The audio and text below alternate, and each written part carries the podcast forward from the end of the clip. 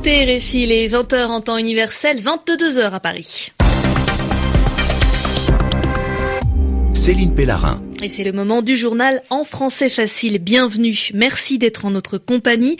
À mes côtés ce soir, Sylvie Berruet. Bonsoir Sylvie. Bonsoir Céline, bonsoir à tous. Dans cette édition, la passation de pouvoir en France. François Hollande a transmis, il a passé ses pouvoirs de chef d'État à Emmanuel Macron. Une longue journée de cérémonie résumée en début de journal. Et dans l'actualité également, l'attaque informatique qui a débuté, commencé vendredi, a fait pour l'instant plus de 200 000 victimes dans 150 pays. Et nous sommes dimanche. Yvan Amar nous décrypte donc l'expression de la semaine, les ors de la République. Ce sera dans un peu plus de 5 minutes. Le journal. Le journal. En français facile. L'État français, désormais dirigé par le huitième président de la cinquième République, c'est aussi le plus jeune chef de l'État puisqu'il a 39 ans. Emmanuel Macron a officiellement été investi ce dimanche lors d'une cérémonie très codifiée, pleine de traditions. Il a reçu symboliquement à l'Élysée les pouvoirs de diriger la France. Et cette journée de cérémonie s'est prolongée jusque dans la soirée.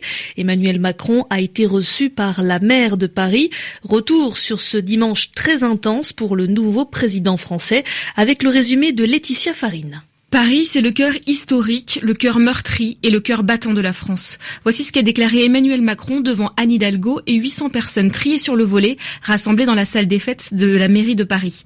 Plus tôt ce matin, la journée d'investiture a débuté par la passation de pouvoir à l'Élysée. Emmanuel Macron a été accueilli par François Hollande et les deux hommes se sont entretenus en privé. Un long tête-à-tête durant lequel François Hollande a transmis à Emmanuel Macron plusieurs secrets d'État, dont les codes de l'arme nucléaire. Après avoir accompagné son prédécesseur, Emmanuel Macron a été investi dans ses fonctions de président de la République. Il a ensuite reçu les insignes de Grand Croix de la Légion d'honneur avant de passer les troupes en revue dans les jardins de l'Élysée. Dans un véhicule militaire, le nouveau chef de l'État a remonté les Champs-Élysées. Sous l'arc de triomphe, il a déposé une gerbe et ravivé la flamme de la tombe du soldat inconnu. Après avoir déjeuné avec ses proches à l'Élysée, Emmanuel Macron a fait un détour imprévu dans un hôpital militaire des Hauts-de-Seine.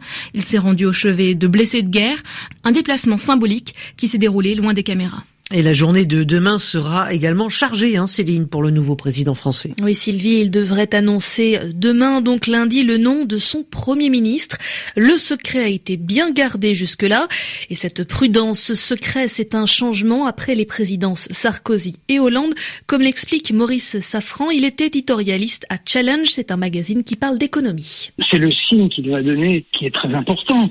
Je crois qu'il faut être extrêmement prudent est plus que prudent, parce qu'Emmanuel Macron vient de remettre dans la pratique politique et dans la pratique présidentielle le secret. Depuis huit jours, il n'y a pas la moindre information crédible, la moindre fuite crédible sur le nom du prochain hypothétique Premier ministre. Il n'y a que des hypothèses que les journalistes, que nous faisons, que certains commentateurs euh, font, mais il n'y a eu aucune fuite du côté de Macron qui a choisi à l'inverse de Sarkozy et de François Hollande le secret.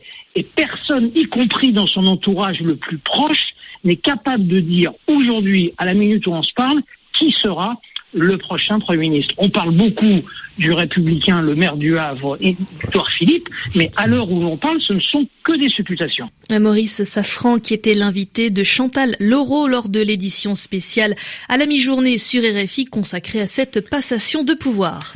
La Chine a un très grand projet commercial, faire renaître l'antique route de la soie. Cette route reliait les siècles précédents l'Europe, l'Asie et l'Afrique pour les échanges commerciaux et notamment pour le transport de la fameuse soie, le précieux tissu d'origine chinoise.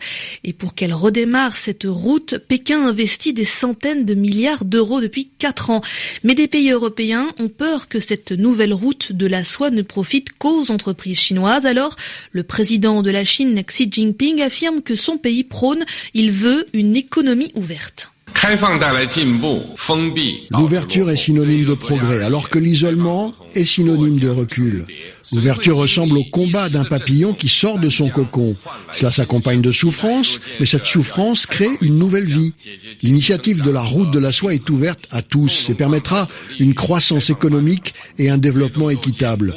Nous devons ensemble créer un environnement qui facilite l'ouverture afin d'établir un système transparent et juste pour le commerce international et les règles d'investissement. Nous sommes prêts à partager nos expériences avec d'autres pays, mais en revanche, nous n'avons aucune intention d'interférer dans les affaires des autres États ni d'exporter notre propre modèle social et de développement.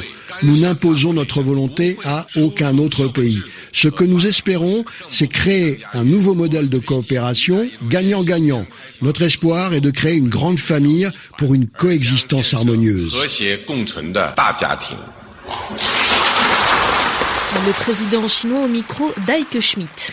Depuis vendredi, l'attaque informatique d'une envergure, d'une ampleur exceptionnelle inquiète la communauté internationale. Plusieurs enquêtes sont en cours, Sylvie, et selon celle d'Interpol, qui est l'organisation des polices internationales, eh bien, le virus informatique qui bloque les ordinateurs contre une rançon, contre de l'argent, a fait pour l'instant 200 000 victimes dans 150 pays, mais ce bilan est encore provisoire, il n'est pas définitif. Francine Quentin. Au moins 200 000 usagers de postes informatiques pour la plupart des entreprises ont été victimes dans 150 pays de cette attaque d'une ampleur inconnue.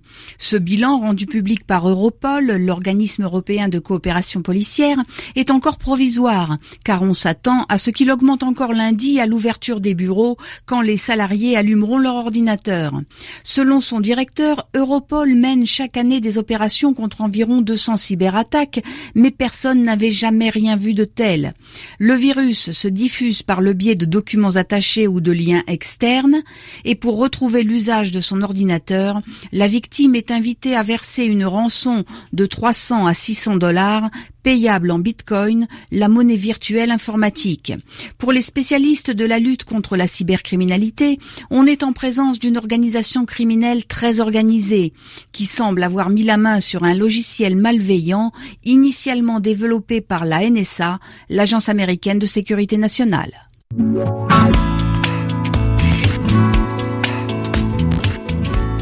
L'expression de la semaine se concentre sur l'actualité de ce dimanche.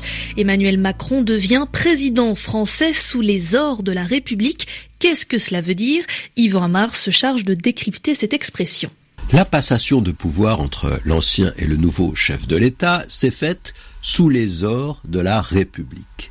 Voilà une expression qu'on a entendue pas mal aujourd'hui. C'était le jour jamais, hein.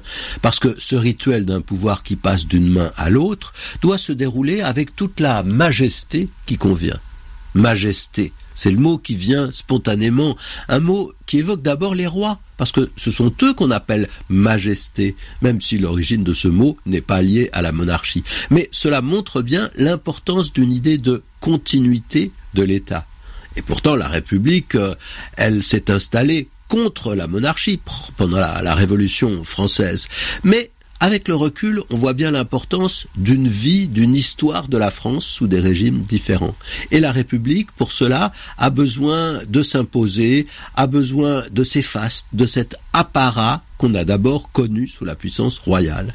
Alors, on parle des ors de la République étrange expression parce que en principe le mot or, comme tous les mots qui désignent des matières, hein, plomb, cuivre, argent, eh bien ce mot ne se met pas au pluriel. Et là, on dit les ors, parce qu'on désigne les lieux prestigieux où l'État républicain s'installe. Le palais de l'Élysée, ou bien le Sénat, palais du Luxembourg, euh, l'Assemblée nationale, le palais Bourbon. En effet, il y a des palais de la République, euh, personne n'en est propriétaire, ils sont à l'État, mais c'est là que travaillent ceux qui dirigent le pays pour le temps de leur élection. Alors pourquoi sous les ors? Cela évoque d'abord des plafonds aux moulures dorées ou bien des lustres resplendissants, mais ça évoque aussi tout un mobilier historique, tout un luxe ancien et précieux qui est là pour donner l'éclat nécessaire au pouvoir républicain.